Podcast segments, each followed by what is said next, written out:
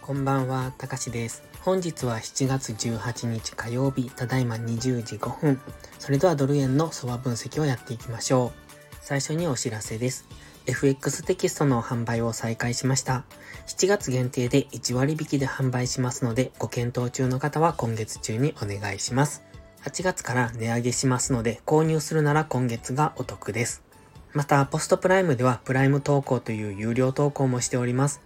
環境認識が苦手な方、エントリーに根拠のない方、コツコツドカンで負けてしまうという方にわかりやすい相場分析とテクニック解説をしています。毎日投稿してますので、ご興味のある方は、まずは2週間の無料期間からお試しください。ではドル円の4時間足からなんですが、いつも通り日足から概要を確認しておきましょう。現在日足は GMMA の青帯を下抜けている状態。ただ、ストキャスティクスが安値圏からゴールデンクロスしてますので、反発はしそう。ただ、 MACD が弱いのと、あと GMMA に上値を抑えられているというところで、上値が現在重い。もう一段ここから下落するのか、それともストキャスティクスゴールデンクロスからの上昇になるのかというどちらにも動きそうなそういう状態にあります。その中で4時間足の図を見ていただきたいんですが、現在は GMMA 下向きということで、基本は下落トレンド中です。今までの強い下落がありますので、上がったところは売られやすい。ただ、下がったところでも買われやすい状態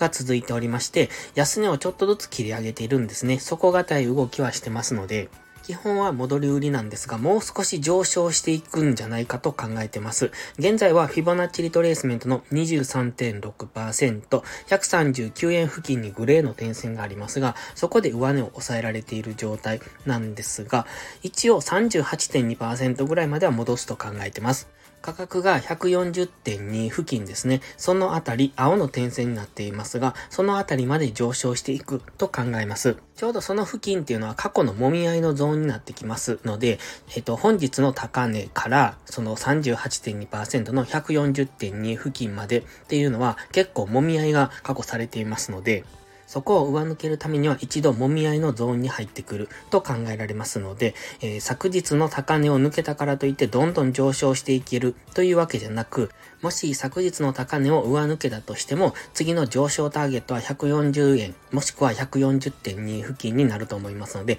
そのあたりまでの短いトレードにはなってきます。そしてその付近まで上昇してくれば次は冷やし単位での戻り売りが入ってくるかどうかっていうところに注目ですね。日足の GMMA がちょうどそのあたりを通ってますので、そこでレジスタンスされるようですと、140円から141円ぐらいの間からの次の下落っていうところを見ておくといいと思います。現在の4時間足見ていただいたらわかりますが、小さくレンジを作ってますので、昨日の安値、高値というところを目安にトレードしていくのがいいんじゃないでしょうか。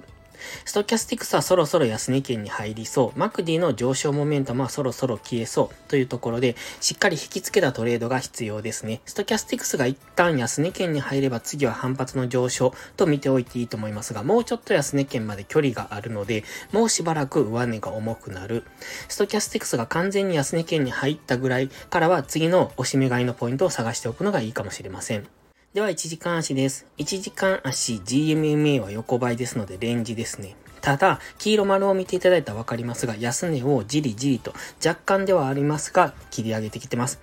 本日も今下落はしてきましたが、昨日の安値ぐらいのところでなんとか頑張っている、そんな感じですので、ここから安値を切り上げられると、また高値更新の方に動いていくのかなという、そんな感じですね。GMMA 横ばいですので、基本はレンジと思っておいた方がいいです。そして上昇してきた場合は、140.2ぐらいをめど、もしかすると140円ぐらいで反発して下落してくるかもしれませんが、あまり上値を追いかけていくという感じではないので、基本的には今1 1時間足では若干安値を切り上げ高値更新の上昇トレンドは形成しておりますので、基本的にこの上昇トレンドが崩れるまでは下がったところからしっかり引きつけて押し目買いをしていくのがいいと思います。ただ4時間足の GMMA も、昨日の高値ぐらいのところに走ってますので、昨日高値139円台ぐらいに入ってくると上値が重くなってくると思います。となると次は139円台に来たところでは戻り売りも検討できますので、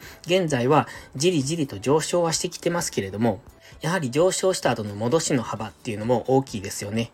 金曜日の、金曜日上昇してそこから戻してきた幅、昨日の下落までっていうのは結構戻してますよね。半分近く戻してます。で、昨日上昇してから本日のこの安値まではほぼほぼ100%戻してますよね。ということは上昇の勢いと同じぐらい下落の勢いがあるということですので、上がったところではショートエントリー、下がったところではロングエントリーっていう風にどちらのトレードもできる、そういう相場ではありますが、しっかり引き付けないとどちらに行くかが分かりにくくなってますので、おしめ買いを狙うのであれば、しっかり下げ止まったのを確認してからの次の上昇の流れに乗っていく。同じように戻り売りを狙うのであれば、上げ止まったのを待って、えっ、ー、と、下落のパターンが出てからの次の下落の流れに乗っていく、みたいなそういうトレードが必要です。ただ、今のところ分かりにくく動いておりますので、無理してトレードするような、そんな相場ではないと思いますので、分かりやすいところまで来た時だけトレードしていけばいいと思います。分かりにくいところでトレードすると、負けが増えてしまいますし、